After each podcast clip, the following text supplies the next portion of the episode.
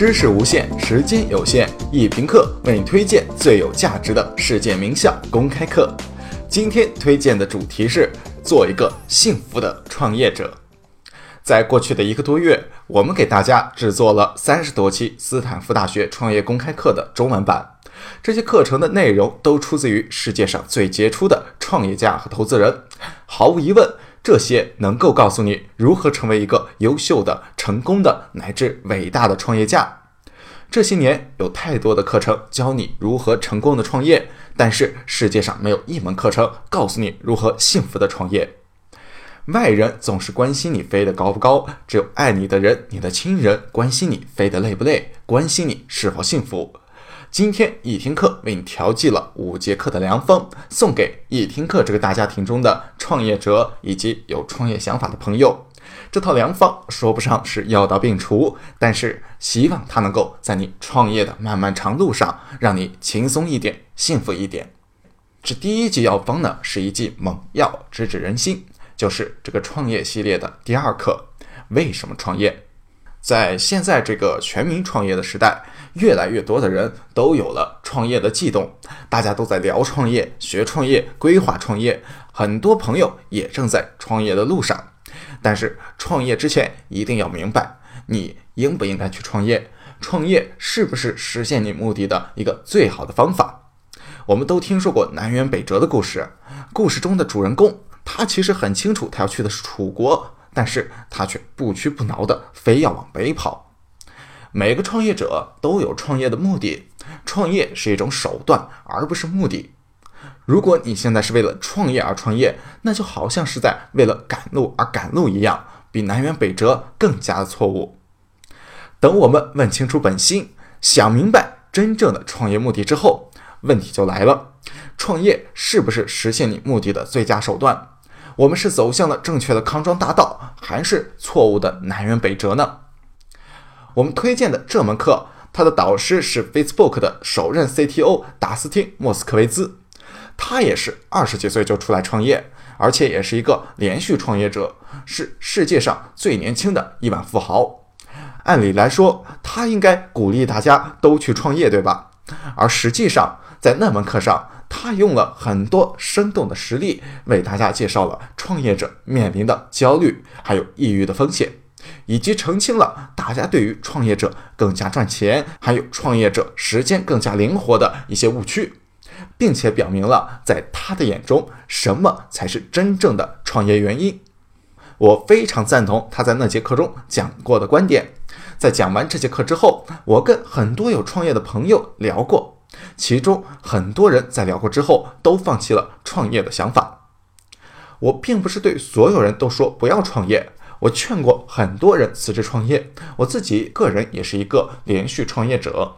但是对于大部分人来说，他们真正需要的不是创业，他们需要的只是换份工作、来个假期或者做一个职业规划的调整而已。相信听这门课的很多朋友都在创业，所以这节课是你不得不听的一门课程。推荐的第二剂药方是一个药引，来提升这剂良方的效果，那就是第七课的第三段：十个人的亿万公司打造魔鬼的团队执行。那节课的主讲嘉宾凯文·海尔虽然比不上其他几节课的嘉宾，比如说皮特·泰尔、马克·安德森、罗恩·康威这些顶尖的大牛，但是他的课程内容却是最为让我印象深刻的。他提出了一个观点：每周三天，每天八到十个小时，再多的事情也能够完成，关键在于如何提高效率。所有人都说大公司效率低，但其实我在大公司待过，我知道，其实大公司的效率低是指公司的整体运转效率低。就个体的效率而言，其实相当多的创业公司低得令人发指。凯文·海尔在这节课中提到的很多观点，都是我从来没有听人提到过的，在我看来，对于提高小规模的团队个体运作非常有帮助。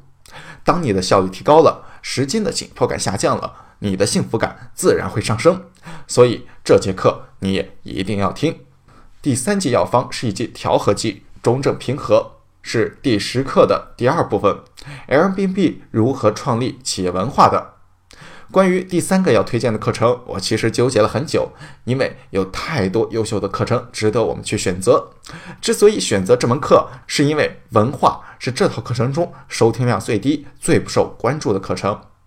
但其实，越是我们忽略的，越是我们不重视的，往往就是我们最缺少的、最值得学习的东西。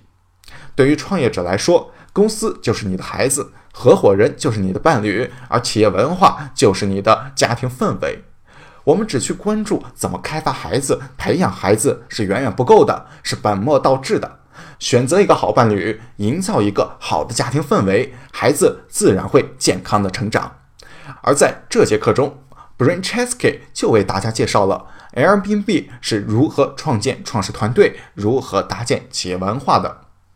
此外，这节课中还为大家讲述了 Airbnb 在创业过程中的艰辛困苦。很多人可能听过，那就再听一遍。这个故事时刻提醒着我，即使是伟大的创业者，他们也是饱经失败的。那些最成功的人，往往都是失败次数最多的人。对于创业来说，其实未必存在失败。在探索全新的道路的过程中，每一点的尝试都是成功。关键在于端正对于失败的态度，最大程度上开发出失败的价值。推荐的第四味药方辅药，并不是我们的创业课，而是我们的易心理专辑的幸福课第四课的第二段：内在的改变才是快乐的根源。相信每一个创业者都曾有过这样的想法。我只要融到钱，我就不会焦虑了。我的用户突破多少万，我就不会焦虑了。我每年公司盈利多少，我就不会焦虑了。就连保罗·格雷厄姆也曾经说过，克服创业者焦虑的唯一方法就是成功。但是，让我们仔细想一想，我们其实一直在不停地达到目标，但是我们的焦虑真的减轻了吗？哈佛大学的心理学家泰本告诉我们。人的幸福水平是围绕着基准水平波动的，外在的改变只能带来短暂的快乐。如果不能实现内心幸福基准水平的提升，不管你的公司每年赚多少，你融多少轮资，你的用户突破多少万，你的幸福水平最终都会跌回到基准水平线上。幸福课的课程提供了很多提升幸福基准水平的方法，如果没时间一一收听的话，这节总纲还是应该了解一下的。第五剂良方其实是一剂滋补方，用来巩固之前的疗效，那就是幸福课第四课的第三部分。我们是否应该接受自己的本性？创业者总是被神化，被塑造成各种各样的超人，而我们也在逐渐接受这种外界的设定。创业者也是人，创业者也有七情六欲，也有喜怒哀乐，要准许自己为人。情绪没有好坏之分，不要因为自己的一时不完美、自己的情绪而感到内疚、感到懊恼。正视这些情绪，接纳这些情绪，然后才能消解掉这些情绪。准许自己为人这一理念是实现幸福最重要的价值内核。听完这节课之后，还可以顺便的去听一下后面附带的冥想课，做一些冥想，进一步释放一些压力。这就是我这次为大家调配的五节课的良方，不管你是不是创业者，都可以分享给身边的创业的朋友们。创业长路漫漫，非常的辛苦，相信学过这五节课之后，能够让大家多一点幸福感。听课虽易，讲课不易，欢迎大家点赞、订阅、打赏我们，谢谢你们的支持，我们下周再见。